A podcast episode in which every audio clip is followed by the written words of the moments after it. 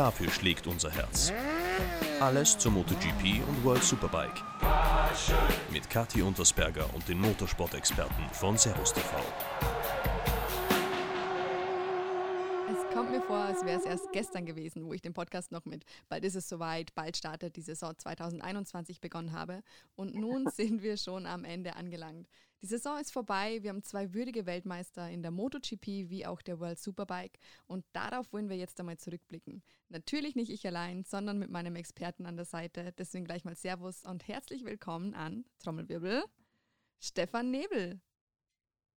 Vielen Dank, Kathi. Trommelwirbel zurück. Ich freue mich sehr, dass wir gemeinsam äh, das Jahr praktisch eröffnet haben und auch wieder gemeinsam beschließen können, nachdem so viel in 21 aus der motorsportlichen Sicht passiert ist. Ja, das definitiv. Ich freue mich auch. Äh, die erste Frage gleich mal vorneweg. Geht es dir denn gut? Mir geht es äh, den Umständen entsprechend im Winter. es sind keine Rennen. Ich muss mich äh, irgendwie anderweitig mit zwei Rädern beschäftigen äh, oder darf mich anderweitig mit zwei Rädern beschäftigen. Macht das auch sehr, sehr viel. Sitze selber auf der Enduro, auf dem Trailer, mache viel im Fitnessstudio und freue mich eigentlich äh, wie ein kleiner Rennfahrer auf die Saison 22 bereits heute. Ja, das ist doch perfekt. Das sind perfekte Voraussetzungen. Aber jetzt äh, blicken wir mal nochmal zurück auf die Saison 2021, bevor es schon ins nächste Jahr geht. Die Saison in drei Worten. Was würde dir dazu einfallen? Oh, wow. Drei Worte darf nur ich dir nur drei, nennen. Für, nur drei. Für MotoGP und World Superbike ein unglaubliches Jahr. Das, das sind drei Worte. Unglaublich allemal. ja. Und äh, bei der magischen Zahl 3 bleiben wir auch, denn ich hätte gerne jeweils deine Top 3 Momente aus der MotoGP und die Top 3 Momente aus der World Superbike gehört. Mal sehen, ob du deine Hausaufgaben gemacht hast. Beginnen wir doch mit der World Superbike. Platz 3, schieß einfach mal los. Platz 3 ist für mich in diesem Jahr Assen. Ähm, aus einem Grund, weil es in Assen eine Situation gab, wo es sich zugespitzt hat, dass unter anderem Yamaha-Fahrer unter sich, und zwar ein Gerloff mit der Attacke in Turn 1 hinein gegenüber Toprak und dem etwas verspäteten Bremsen seinerseits, äh, den praktisch WM-Kandidaten auf demselben Fabrikat in Kurve 1 ins Aus befördert hat und danach eine Stimmung im Superbike-Fahrerlager aufgekommen ist, die sich äh, nicht vergleichbar zu anderen Jahren und auch nicht zur Saison angefühlt hat, sondern es war klar, ab diesem Moment muss insbesondere für Toprak eigentlich zu 100 Prozent alles passen. Und es gilt nur noch die hundertprozentige Attacke nach vorne. Also kein Zurückblicken, kein Taktieren, sondern das offene Duell mitten in der Saison, was sich dann nochmal ganz neu gestaltet hat. Und äh, Gerloff hatte ja zuvor schon viele Geschichten geschrieben, unter anderem ja auch beim ersten, bei der ersten Veranstaltung in Aragon, als er Ray schon äh, praktisch abgeschossen hat, der damals zwar nicht zu Sturz kam, aber schon ein riesen äh, Tabuthema eigentlich so ein bisschen war im Fahrerlager. Das Ganze ging ja dann weiter in Estoril, wo er dann auch Rinaldi abgeschossen hat und so. Und da war dann halt das Highlight in Richtung Gerloff und gleichzeitig auch Gerloff der untergehende Stern, denn man hat bis dahin eigentlich vergessen, dass der sehr gut ins Jahr gestartet ist und eigentlich ein, zumindest mal ein Top-5-Kandidat gewesen wäre, aber dann halt ein riesen Kopfproblem bekommen hat. Und ich habe das für Platz 3 genommen, weil es sich eben dann über diese Saison hat halt auch so entwickelt für Gerloff, für Ray und Toprak. Gerloff am Ende auch leider nur Platz 7 im Championship Standing mit 228 Punkten, sind doch 300 Punkte weniger als der Weltmeister. Aber ja, stark angefangen, stark nachgelassen.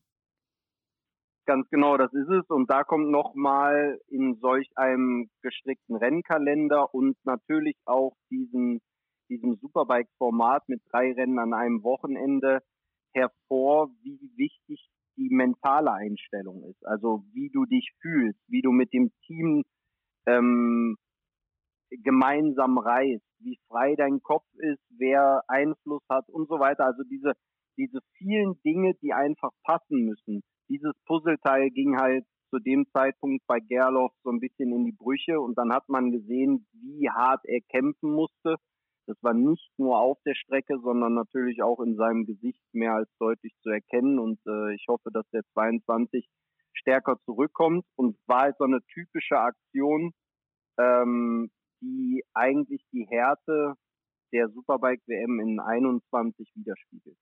Es ist gut, dass du es schon antiest, äh, was 2022 passiert. Bei Servus TV kann man es natürlich mitverfolgen, im TV wie auch online. Ähm, jetzt war allerdings Platz 3 ein ziemlich negativer Moment. Wie sieht es denn mit Platz 2 bei dir aus? Ähm, für Platz 2 habe ich mir jetzt in dem Fall Donington aufgeschrieben. Äh, Donington ist oder könnte man auch wieder zu einem negativen Moment machen aus Sicht Kawasaki und Ray. Äh, positiver Moment aber für die Superbike-Weltmeisterschaft aus meiner Sicht, weil man nach oder es gab einen Test vor dem Wochenende in Donington und viele Teams haben dort Teile ausprobiert und neue Setups etc. Man hat bis Donington gemerkt, dass Toprak mit der Yamaha nicht so 100% agieren konnte, wie er wollte bei dem Test sie etwas rausgefunden haben, was ihm unheimlich geholfen hat, Bremsstabilität zu finden. Und damit praktisch er die Lücke oder anders gesagt den Vorteil von Ray schließen konnte. Und da Donington Park auch so eine extreme äh, Bremserstrecke ist, hatte man eigentlich damit gerechnet, mit praktisch dem, dem Heimrennen von Ray, den Witterungsbedingungen in England, dem, der ganzen Konstellation, dass da an Ray kein Weg vorbeiführt. Topak hat es da trotzdem geschafft, ihn so unter Druck zu setzen, dass er gestürzt ist. Und das an einer Stelle, die in Donington absolut typisch ist, wenn du unter Druck bist. Diesen Druck hat Ray angenommen und nicht handeln können. Und da hat man praktisch das erste Mal gemerkt, okay, er ist verletzlich, wenn Toprak ihn praktisch von hinten so ein bisschen schieben kann und sagt, na komm, komm, spiel mit mir.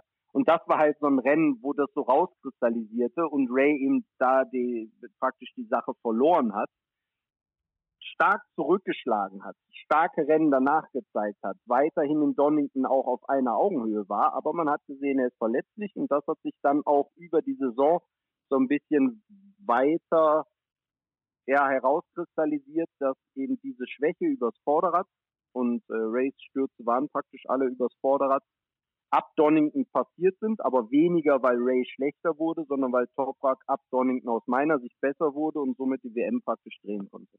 Vor allem Donington war ja auch sein zweiter und dritter Saisonsieg und ab da ist es, wie du schon sagst, stetig bergauf gegangen. Ähm, 564 Punkte und Platz 1 sind es jetzt im Endeffekt geworden. Wie du schon sagst, super Leistung. Äh, tut mir leid für Ray, er hätte es definitiv auch verdient, aber mit Toprak haben wir, glaube ich, einen würdigen Weltmeister. Er nicht, das brauchst du nicht nur glauben, sondern das ist der Fakt, denn er war am Jahresende vorne. ja, er war der Schnellste. Stimmt. So, also rein ich, rechnerisch. Ich, ich, genau, rein rechnerisch. Äh, das Schöne ist aber, dass äh, nicht wie in vielen anderen Kategorien irgendjemand darauf Einfluss nehmen kann, wer jetzt vor wem ist, sondern gerade in der Superbike-Weltmeisterschaft ist äh, ganz, ganz klar war, dass jeder Fahrer auf seinem Fabrikat gegen den anderen Fahrer auf seinem Fabrikat kämpft, also Mann gegen Mann. Und äh, viel auch die Saison 21 praktisch mit extra Einsatz weggemacht wurde und auch die Bandagen immer härter wurden bis zum Jahresende. Und ich möchte nur ans Finale erinnern, was für ein Regenrennen. Also ähm, das, das, sowas habe ich noch nicht gesehen und es war praktisch über das ganze Jahr so, dass sich die Fahrer miteinander aus meiner Sicht auch auf ein komplett neues Niveau gezogen haben und äh, viele oder eigentlich alle ähm, davon profitieren konnten. Sowohl wir, die das Ganze dankenderweise übertragen dürfen und mitverfolgen dürfen, auf der anderen Seite aber auch für die Superbike-Weltmeisterschaft, weil sie einfach gezeigt haben, dass sie zu 99 Prozent sehr fair auf hohem Niveau kämpfen. Ja, und über das eine Prozent reden wir dann nächste Saison. Also Platz zwei. Ja, das eine, eine Prozent, mhm. Entschuldigung, mhm. das eine Prozent möchte ich nur kurz an, andeuten, weil natürlich es immer Mann gegen Mann war und dann zum Beispiel im Magnikur eine Situation gab, wo Toprak kurz das Grün berührt hat vielleicht erinnerst du dich auch, danach ja. Ray der Rennleitung das gesagt hat und dann praktisch auch das erste Mal so ein bisschen über den grünen Tisch noch was entschieden wurde, was nur zeigte, dass praktisch alle Register gezogen werden müssen. Und das gab es aus meiner Sicht in der Superbike WM speziell zwischen zwei bis dato ähm, so guten Freunden noch nicht. Aber da hat man gesehen, was der Wert der WM eigentlich für die beiden bedeutet, dass sie auch, ich sag jetzt mal, jegliche, ich will nicht sagen, dass dadurch eine Freundschaft kaputt gegangen ist, aber natürlich so ein gewisses Grundvertrauen und eine, eine Lockerheit, die im Zweikampf oft zu sehen war, die war danach, äh, ich würde sagen, nochmal ein Prozent schärfer gespitzt. Jetzt, wo du Magnico ansprichst, musst du aber erzählen, wie dir Toprak entgegengekommen ist im Paddock nach dieser ganzen Geschichte. Wo er denn hin musste, was er denn vorhatte. ja, es, ähm, die Entscheidung dessen, dass der Rennsieg ihm aberkannt wurde, die kam ja sehr, sehr spät, erst am Sonntagnachmittag im Fahrerlager. Und eigentlich war ich hier zu dem Zeitpunkt schon äh, mit der ganzen Crew unterwegs äh, in, bei Abreise Richtung Flughafen und äh, ich sah dann einen Toprak verschmitzt durchs Fahrerlager laufen, der mir entgegenkam und er trug einen seiner drei Pokale unterm Arm. Und ich habe ihn einfach nur gefragt, äh, wo möchtest du denn mit dem einen jetzt hin? Und dann, ja, nee, ich gehe jetzt zu Kawasaki. Wenn, dann bringe ich ihn auch persönlich dahin, wenn sie ihn persönlich von mir haben wollen. Und äh, mit so einem leichten Schmunzeln auf der einen Seite und auf der anderen Seite natürlich auch einem Blick, der, und da wissen ja auch viele, das wäre der erste Dreifachsieg von ihm gewesen. Ähm, er war froh, dass er es endlich von seiner Liste streichen konnte, musste es im Nachhinein doch nochmal abgeben. Das war eine sehr große Mischung an Gefühlen, die er von dem Zeitpunkt mit sich getragen hat. Ich glaube sogar bis zum Jahresende, bis zum eigentlichen Entschluss dann, dass er der Weltmeister ist. Ich glaube, er, erst dann konnte er mit all dem, was in der Saison passiert ist, dann auch so ein bisschen ähm, Frieden schließen. Er hat ja vor allem in der gesamten Saison dann keinen Triple-Sieg mehr einfahren können, außer in Spanien im September. Ja. Da hat er ja Rennen 1 und Rennen 2 gewonnen und es gab kein Superpole-Rennen. Also ich ja. denke jetzt nicht, dass das zählt, aber es war tatsächlich äh, kein Triple-Sieg mehr dabei. Nein, drei sind drei. Und äh, zwei zu gewinnen ist eine andere Nummer, als wenn man drei an einem Wochenende gewinnt, aus äh, vielerlei Gründen, weil natürlich, ähm, und das wissen die aufmerksamen Superbike-Zuschauer, vielleicht die, die das noch nicht so oft gesehen haben, am äh, Sonntagmorgen ist eben das Sprintrennen und das ist ein anderes Format. Am Samstag nach dem langen Rennen kannst du für den Sonntagnachmittag, für das zweite lange Rennen, nochmal Dinge ändern und verbessern. Aber am Sonntagmorgen praktisch aus dem Bett heraus ein Sprintrennen fahren, ohne aufs Material zu achten, Ellbogen raus und wer jetzt hier am härtesten attackiert, ist halt auch vorne und bleibt es hoffentlich auch. Das ist eine andere Art, wie man so ein Rennen angehen muss. Und dadurch fühlt sich dieser Sieg auch ein bisschen anders an. Und ähm, somit fehlt er auch ganz klar auf der Liste. Also das ist äh, mit Sicherheit für 22 gern gesehen, dass er drei Laufsieger an einem Wochenende mal holt. We will see. Jetzt hatten wir Toprak ja. auf Platz 2 bei deinen Momenten. Wie sieht es denn aus mit Platz 1? Platz 1, das hört sich jetzt vielleicht ein bisschen kitschig an, ähm, aber da muss ich ganz klar die eigentlich die ersten fünf der Weltmeisterschaft am Jahresende benennen. Äh, ich möchte es jetzt aber nur mit den ersten drei machen, damit wir auch mal einen Scott Redding äh, erwähnen, der ähm, eine tolle Saison gezeigt hat, der mit vielen Managementproblemen im Hintergrund, also nicht Managementproblemen, sondern die Dinge, die dann um Ducati herum passiert sind, äh, zu kämpfen hatte. Ähm, kurz mal so ein bisschen nicht wusste, was er machen soll für 22, bevor dann die große Entscheidung kam mit BMW. Ähm, es war von den Rennfahrern und der Rennserie eine so gute Organisation, trotz der schwierigen, schwierigen Situationen, die auch stattgefunden haben, dass alle befreit auffahren konnten mit größtem Respekt zueinander und einfach gezeigt haben, wie toll Rennsport sein kann. Und da möchte ich ähm, nicht irgendwie den einen kitschigen Moment rausnehmen, sondern ich möchte einfach dieses Gesamtbild, was wir irgendwie immer wieder sehen durften, herausfiltern, dass die Fahrer auf der Rennstrecke Ellbogen an Ellbogen, Farbaustausch von den Motorrädern gegeneinander gekämpft haben und im Park Vermee sich miteinander respektiert haben und eine gewisse Souveränität ausgestrahlt haben, die sogar, und damit wir das rund machen, so weit ging, dass sich in Moss nach einer Aktion, wo Toprak Redding ausbremst, sich Redding einen ganzen Tag bis zum nächsten Rennen, bis zum Sonntagnachmittag darüber aufregt, wie unfair Toprak gewesen wäre. Und am Sonntagnachmittag dann sagt du, sorry Toprak, ich wollte mich gar nicht so aufregen, aber ich konnte nur den Heiratsantrag von P1 machen auf dem Podium an meine Freundin. Ähm, ich war da sehr emotional geladen, nimm es mir nicht übel.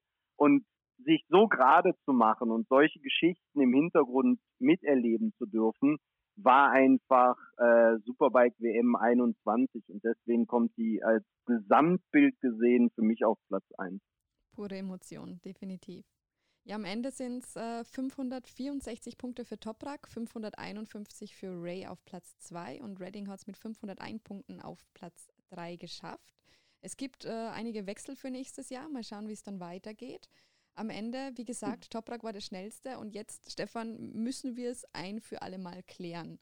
Die Zuhörer, die Zuschauer schreiben uns bei Instagram, wir bekommen Zuschaueranfragen per Mail. Keiner hat eine Ahnung, wie man Topraks Nachnamen ausspricht. Wie, wie ich auch nicht, deswegen sage ich immer Toprak. Du auch nicht. Wir müssen kann, Philipp Krummholz anrufen, der, der weiß es. Der kann naja, das. Es, ist, es ist relativ, ja, genau. Erstens kann er es und zweitens lasse ich ihm diesen Ball auch sehr, sehr gerne. Äh, Sandro Cortese hat es auch schon häufiger mal hinbekommen, aber da ich irgendwie sowieso mit allen so äh, per Vornamen unterwegs bin und äh, meistens nur mit den Kürzeln rede, sage ich auch bei ihm immer nur Toprak. Aber es ist, wenn du Raskat Yoglu, also wenn du es praktisch unterteilst, dann ist es relativ einfach, dann bekommt man es auch sauber hin, aber das ist sprachlich schon so, dass man es erlernen muss und äh, ich es zwar kann, aber selten anwende. Also, also Tipp an die Zuhörer, einfach Superbike einschalten und dem Philipp ganz genau zuhören. Ganz genau und einfach mal versuchen, es zu unterteilen und nicht in einem so komplett rauszuhauen. Na, war doch schon, schon mal sehr lehrreich. Zumindest haben jetzt auch die Zuhörer eine Hausaufgabe bekommen. Ähm, dann schauen wir mal, was wir über die MotoGP lernen können. Blicken wir zurück, deine Top 3 Momente, angefangen bei Platz 3. Angefangen bei Platz 3 ist es für mich äh, Katar und zwar der Vinales-Sieg. Mhm. Ähm, ich muss selber sagen, dass in dem, wo ich mir dann Gedanken darüber gemacht habe, ich eigentlich per Zufall fast nur darauf kam, weil ich gedacht habe, ach ja, Vinales hat ja sogar Rennen gewonnen dieses Jahr. Tatsächlich. Ähm, also, ne, das hört sich jetzt, ich möchte das nicht runterspielen, aber in dem, was dann noch alles passiert ist, bis zu dem Wechsel Aprilia, bis dann das neue Aprilia-Projekt und all diese Politik, die da im Hintergrund war und natürlich auch der Grund, warum er bei Yamaha entlassen wurde und so weiter und so fort. Da sieht man mal, ähm, mit was für Emotionen oder auch mit was für Situationen die Fahrer konfrontiert sind innerhalb von acht Monaten. Mhm. Und wie sich ein Leben so komplett ändern kann. Äh, zum mehr oder weniger gefeierten Helden, zum, äh, pass mal auf, du kommst bei uns nicht mehr in die Garage auch aus besagten Gründen. Das hat jeder MotoGP-Fan mitbekommen. Ich meine, wenn du ein äh, Motorrad mutwillig zerstörst, ähm, das sieht kein Werk gerne und da solltest du dir dann auch im äh, Klaren drüber sein, dass das Konsequenzen haben wird.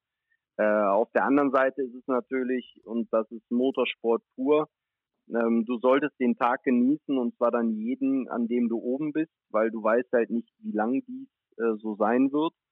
Und äh, ich glaube, ein Vinales hat in diesem Jahr sehr, sehr viel gelernt und äh, auch menschlich vielleicht gelernt, wie er mit anderen Dingen umgehen muss, ist Vater geworden etc. pp. Ähm, das ist ja dann auch immer ein relativ großer Einschnitt im Leben. Und ähm, ich möchte auf Platz drei ihn hervorrufen, weil das so eine Figur war, die für mich von Top Gun ganz oben zu sehr still und inzwischen fast Vaterfigur im Fahrerlager, schon etwas älter was man gar nicht, also ne, so dieses ganze Mhm. Bild von ihm hat sich 21 für mich klar raussignal äh, oder kristallisiert und deswegen möchte ich gerne äh, ihn mal auf Platz 3 setzen. Also viele Bekannte von mir oder auch Freunde vom Stammtisch ähm, waren ja Anfang der Saison der Meinung, dass er ganz klarer WM-Favorit ist. Deswegen hat mich die ganze Entwicklung wirklich überrascht, vor allem, dass die Ergebnisse dann irgendwann ausgeblieben sind, dass dann die Frustration einfach so hoch war, dass er das wirklich gemacht hat dann äh, mit dem Motorrad, dass er seinen Begrenzer gejagt hat, mutwillig. Ähm, aber was ich sehr schön finde an der ganzen Sache ist, dass er bei Aprilia jetzt so ein, so ein zweites Zuhause oder eine zweite Familie gefunden hat, weil er ja wirklich aufgeblüht ist. Und ich stehe ja an fast jedem Tag an dem Rennwochenende bei den Interviews mit den Fahrern und äh, quatsch mit ihnen. Und der hat wirklich äh, von so einer starren Mine und er möchte eigentlich gar nicht da sein, ähm, hat er sich zu einem echt netten, lächelnden Kollegen entwickelt. Also das ist dann doch Ja. eine etwas schöne Entwicklung. Du bist ja äh, zum Glück auch schon sehr, sehr lange in dem Fahrerlager inzwischen mit unterwegs und, und genau das, was du gerade beschreibst, äh, bekommst einen Blick für Situationen. Und äh, ich glaube, nichts ist so, da können wir wahrscheinlich einen eigenen Podcast mal oder äh, drüber machen, nichts ist so interessant wie die Gesichter der Rennfahrer. Also praktisch das eine Gesicht, wie sich das über die Saison verändert ähm, ob derjenige jetzt immer dünner wird, weil du siehst, wie sehr es ihn anstrengt, körperlich, äh, mental etc., ob du siehst, dass sie Erfolg haben, wie locker und strahlend sie dann das Ganze angehen können, obwohl es immer noch der gleiche Part an Job ist, beziehungsweise Passion, die man da ausleben darf. Ähm, all das ist eine emotionale Berg- und Talfahrt, die man sich wenn man nicht selber in der eigenen Haut steckt, kaum vorstellen kann, aber eben im Gesicht widerspiegelt. Und äh, da will ich fast sagen, weil wir gerade ja bei der Superbike-WM waren, schau dir Gerloff an. So ein lockerer Ami in Aragon, ja, und alles kein Problem und ey, und ich bin so stolz dabei zu sein, hin und her. Dann räumt er fast einen Ray ab, dann steht er im Park vor mir und sagt, sorry, ich bin der dümmste Idiot, dass mir sowas passiert will im Erdboden versinken, dann passiert es ihm nochmal, nochmal, nochmal und auf einmal steht er im Fahrerlager und ist, ist nicht mehr wiederzuerkennen. Und wenn du mit ihm reden willst, muss er sich die Wörter aus dem Mund praktisch rausziehen, weil er, weil er praktisch die Lockerheit verloren hat. Und das Ähnliche ging bei Vinales. Der hätte dir in Katar mit Sicherheit nicht gesagt nach dem Sieg, dass er vier Monate später die Yamaha verflucht, offiziell schlachtet und aus der Box rausgeht und sagt, ich fahre hier keinen Meter mehr. Mhm. Und wenn du das innerhalb von, von der Zeit erlebst und dann, genau das, was du gerade sagst, Aprilia kommt und sagt, ey, mein Freund, sammel dich mal wieder, komm mal wieder runter, fahr mal wieder einfach nur Motorrad. Wir haben hier eine Entwicklung, wir wollen es aus dem Bauch raus gewinnen, nur so geht's, was man bei Espargaro ganz klar sieht. Also es ist immer nur diese, dieser extra bisschen Einsatz, der noch gefordert wird vom Fahrer der aber nur mit einer Überzeugung kommen kann. Und all das muss Vinales erstmal wieder lernen und da bin ich äh, gespannt, wie er sich da herausfährt aus diesem Loch. Ähm, aber ich glaube, die 21er Saison hat eine, eine, eine gute Vorbereitung für 22 gebracht, aber auch da brauchen wir nicht äh, drum rumreden. 22 müssen natürlich dann andere Ergebnisse kommen als 21 auf der Aprilia. Auf Vinales passt ganz gut ein Zitat, das ich von einem äh, aus einem Buch habe, das ich letztens gelesen habe. Grüße gehen da jetzt mal raus an Eddie, an einen unserer Toningenieure, der mir das Buch empfohlen hat. Nämlich, dass äh, jede Veränderungen zu Beginn mühsam sind, im Verlauf chaotisch und am Ende wunderbar. Und so kann man es so ein bisschen bei, bei Vinales sehen, dass er jetzt zwar eine sehr chaotische Saison hinter sich hat, aber das Endresultat bei Aprilia, er fühlt sich wohl, das ist doch eigentlich wunderbar. Genau. Also das, das Glück, was er wiedergefunden hat, muss er jetzt nur festhalten und in äh, Souveränität und Genuss praktisch umsetzen. Und dann äh, wird es mit allen Wassern, die er ja bereits schon gewaschen hat oder mit den Wassern, mit denen er schon gewaschen ist, äh, dann mit Sicherheit auch in gute Resultate, wenn das Material stimmt, umsetzen können und äh, hoffentlich den einen oder anderen dann natürlich auf die Rennfahrerart mundtot machen, indem dass er es dann allen beweist auf Aprilia. Das wäre ihm zu wünschen. Es wird kein einfacher Weg. Es wäre ihm definitiv zu wünschen. Also äh, dein Platz 3 Moment, äh, was, was eine negative und eine positive Seite hat. Wie sieht es mit Platz 2 aus? Positiv, negativ? Was hast du, was hast du für uns vorbereitet? Ich habe leider wieder was Positives und was oh Negatives. Nein. Ja, es Sprich. ist so verrückt. Der Rennsport, der Rennsport hat so viele Facetten und äh, nur kurze positive Momente. Über wen mag ich wohl reden? Oh äh, MM93. Mhm. Wenn ich einen Rennfahrer sehe, der alles erlebt hat, der mehr oder weniger so oft in der Wäschetrommel war, und jetzt meine ich das im Sinne von Sturz und wirklich durchgewaschen wurde und alle Körperteile ihm schon mal wehgetan haben, der dann aus einem Loch herauskommt und am Sachsenring weiß, dass wenn, wird es da funktionieren. Wenn, muss er es da machen, weil da war er bisher immer der souveränste. Und wenn er es da nicht umsetzen kann, dann hat er wirklich so viel Rückstand, dass er es nicht mehr kompensieren kann. So kam es mir zumindest vor, dass er das wusste, nachdem ich das Interview im Park Vermee gesehen habe. Mhm. Denn äh, wenn da jemand steht, der anfängt zu heulen, nicht wegen dem Sieg, sondern weil er sagt, er hat sich so viele Tage, so viel gequält im Fitnessstudio, um zurückzukommen. Und die Sicherheit dessen, dass der Weg, den du bestreitest, nur bestätigt werden kann durch einen Sieg, für einen Rennfahrer ist, und gerade für einen Rennfahrer wie Marc Marquez, ist es nur in dieser Hinsicht eine Bestätigung, dass du auf dem richtigen Weg bist, um das wieder zu machen, was du machen möchtest, nämlich Rennen zu gewinnen.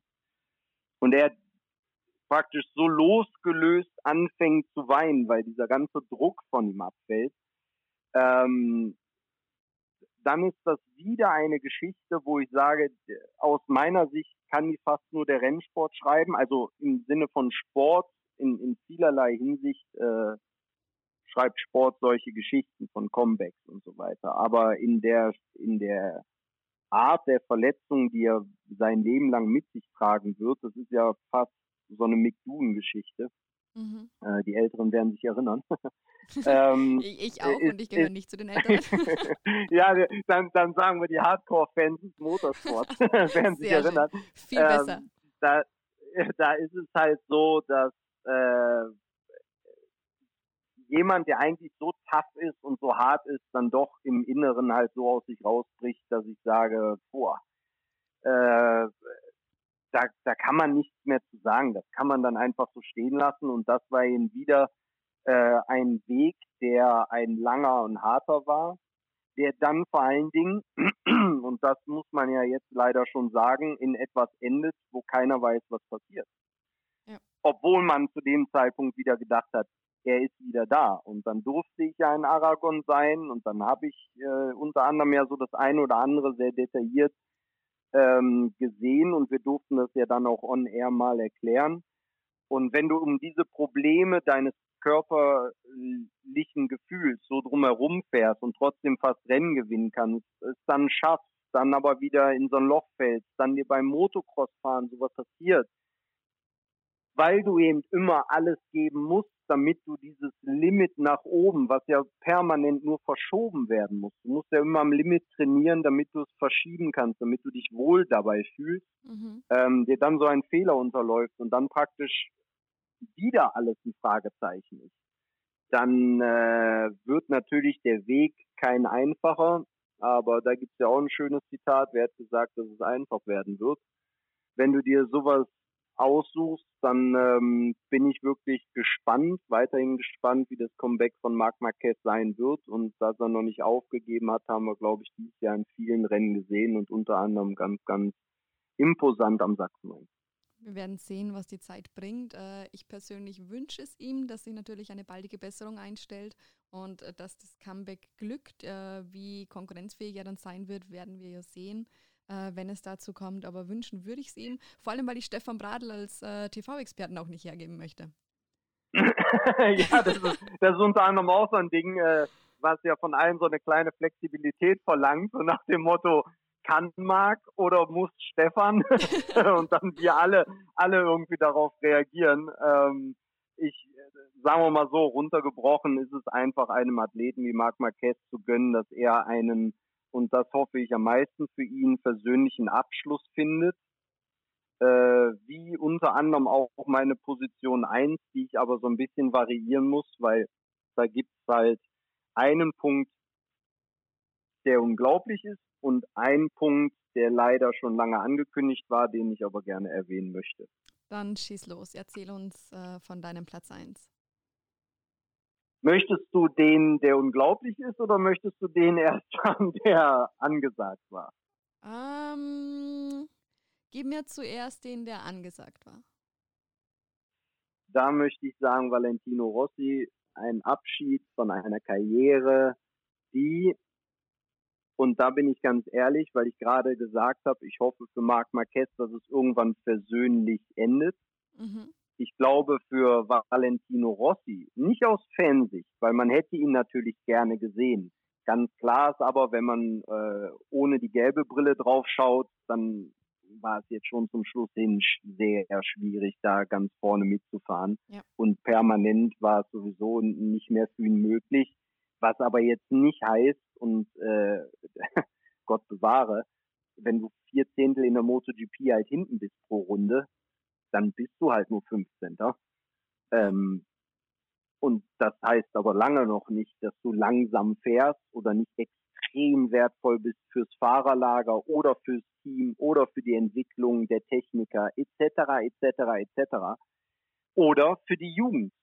Und das ist so etwas, wo ich einfach sagen muss, am Ende des Tages geht das Bild bei Valentino Rossi, seiner Passion zum Motorradrennsport ab Tag 1, also zum Zweirad, bis zu dem Moment, wo er seine persönliche Karriere beendet, so auf, dass er, wenn er seine Karriere endet, viele andere Dinge aufgrund seines Status noch machen kann, was mit Spritverbrennen und Motoren zu tun hat, das mit Sicherheit ihn, ihn, ihn sehr, sehr glücklich hält. Auf der anderen Seite ihm sein Umfeld super jung hält, weil er permanent gefordert wird auf dem Zweirad und gleichzeitig so viel wertvolle Informationen in seiner Akademie verteilen kann, dass er weiterhin Leute, und da kommen wir jetzt in dem Querschnitt noch auf das andere Thema, heranziehen kann, wie zum Beispiel ein Francesco Bagnaia, mhm. der praktisch übergangslos. Er geht und Banyaya gewinnt das letzte Rennen der Saison in Valencia und zeigt auch in den letzten Rennen der MotoGP 21, wozu er in der Lage ist und dass er eigentlich sowohl im Qualifying wie auch im Rennen auf der Ducati kaum zu schlagen war, ähm, dass er weiterhin Erfolg haben wird auf andere Art und Weise, aber natürlich in einer Position aufgehen kann, die sehr, sehr wertvoll ist. Und äh, all das, was da entsteht, inklusive MotoGP-Teams, Nachwuchsfahrern, der Zusammenarbeit mit verschiedenen Werken und so weiter und so fort, ist, glaube ich, etwas, was ihm jetzt, und Entschuldigung, wenn ich das so sage, aber im Alter dann sehr gut tun wird und er es äh, wahrscheinlich immer noch wie ein kleiner Junge einfach genießt, dass er inzwischen eigene Rennteams hat und ihm vielleicht jetzt auch erstmal so klar wird, ohne Saisonvorbereitung auf 22, mhm. was da so auf ihn wartet und was, ähm, was mit Sicherheit andere sehr wertvolle Erlebnisse für ihn parat halten wird. Ja, die Legende und, lebt äh, weiter, nur halt anders. Ja, ja, zu 100 Prozent. Also ein Francesco Bagnaia wird so ein bisschen weitertragen, so finde ich irgendwie. Das passt vom Aussehen her, vom Typ her, vom Verschmitzten. Und ähm, ja, Wale ist schon natürlich äh, was 125er, 250er, 500er MotoGP, die neue MotoGP-Zeit, neue Fahrstile. Der hat halt alles mitgemacht und man muss schon sagen, dass das, glaube ich, in Overall gesehen, wenn man jetzt noch Formel 1 und WRC mit einbezieht, einer der überhaupt besten Rennfahrer äh, der Zeit ist, also im ja. Gesamtpaket gesehen. Und es ist schön, das miterlebt zu haben. Es werden andere kommen, aber wir sehen zum Beispiel, wie an einem Marc Marquez, Es ist nicht so einfach, so viele Jahre auch unverletzt zu bleiben. Und deswegen nochmal dieser friedliche Abschluss von Valentino Rossi. Ich habe die letzten drei Veranstaltungen oder vier, nachdem man das wusste, eigentlich nur noch gedacht, hoffentlich kommt der sauber durch. Mhm. Das nicht so nach dem Haken, den man dran macht, dann noch irgendein, in Anführungsstrichen, Unglück passiert, weil wir wissen, und wir haben es schon oft genug gesehen, es kann schnell genug äh, oder es kann schneller passieren, als man denkt. Das ist definitiv. Aber es war ein, ein schöner Abschied. Ich habe noch nie gesehen, dass ein Fahrer so verabschiedet wurde wie Wale ähm, in Valencia. Das war wirklich, wirklich toll, was sie sich da einfallen haben lassen. Das war unglaublich. Aber das war jetzt nicht dein eigentlicher Top-1-Moment. Was ist denn das Unglaubliche, von dem du gesprochen hast vorher? Das Unglaubliche, und das ist wieder so ein bisschen vielleicht jetzt nicht für jeden nachzuvollziehen, der die Saison gesehen hat. Äh, für mich aber, ich benenne es einfach mal so, ich dachte, es nimmt mir keiner übel, die Eier zu haben, es durchzuziehen. Ähm, Binder. Uh, das ist ein guter Moment. Ich habe jetzt wirklich hin und her genau. überlegt, wen du meinst. Und dann, sobald du äh, große Eier also, erwähnt hast, oh, ah ja. also, da muss ich wirklich sagen, Binder, wie er es durchgezogen hat, und zwar in, also in allen Facetten. Du bist am Red Bull Ring in Österreich. Du fährst auf einer KTM im Red Bull Design du fährst in dem MotoGP-Rennen bei trockener Fahrbahn vorne mit, also die Pace hat so oder so gestimmt. Mhm. Du siehst die dunklen Wolken, wir haben sie alle gesehen, wie sie heranziehen, du merkst die Tropfen und du denkst dir irgendwann, wo alle vor ihm rechts abbiegen in die Box, nee, ich glaube, das geht. Und ziehst es dann so durch, dass es praktisch 50 50 Meter vom Ziel erst klar war, das geht wirklich auf.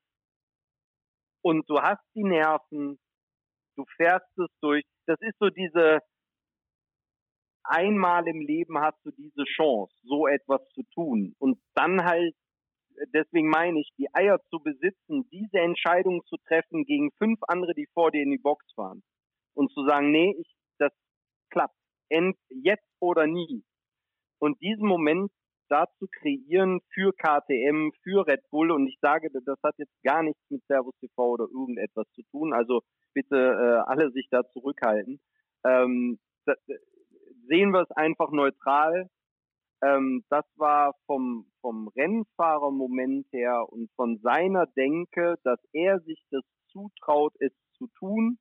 Wahnsinn, weil so ein MotoGP-Motorrad auf Slicks im Regen zu bewegen. Also wer da keine Gänsehaut kriegt, der, der ist falsch am Platz. Äh, das, das, das ist der Wahnsinn. Und äh, dass er es auf solch einer Strecke durchgezogen hat, ähm, war schon unglaublich. Und den Moment habe ich für ihn als äh, Rennfahrer sehr genossen und natürlich auch äh, aus Sicht von KTM und Red Bull, dass es einfach so aufgegangen ist. Ja, das war ein unglaublicher Moment und ich habe immer nur den Bruggi und Alex im Kopf, wie sie rumgeschrien haben im Kommentar im Rennen. Ich glaube, sie waren hinterher ja, heiser Glück. wie noch nie.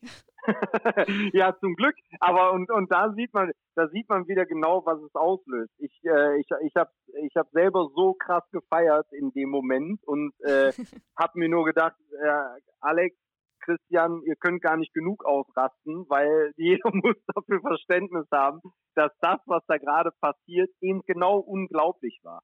Ja. Und äh, jeder Rennsieg, jeder Zweikampf, alles hat was Besonderes. Jeder Sieg, Miller, in Jerez, Ducati-Sieg, da, da, da, da, alles besondere Dinge.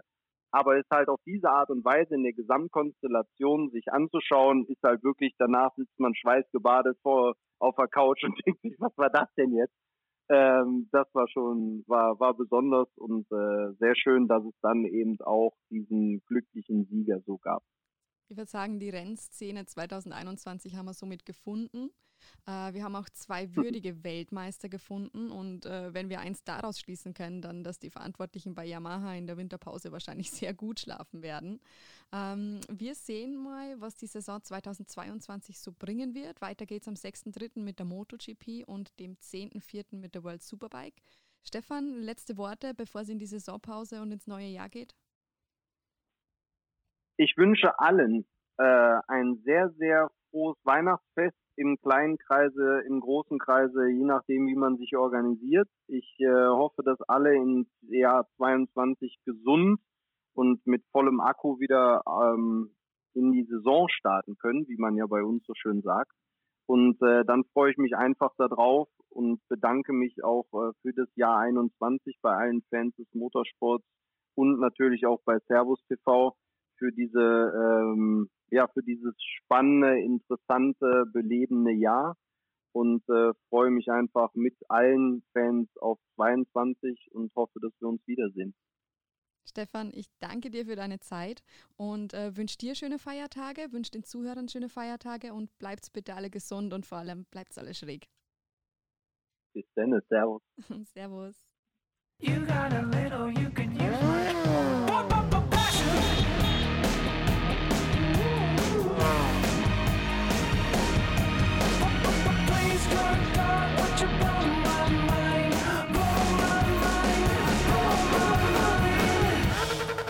Passion, der Motorsport-Podcast von Servus TV. Dafür schlägt unser Herz.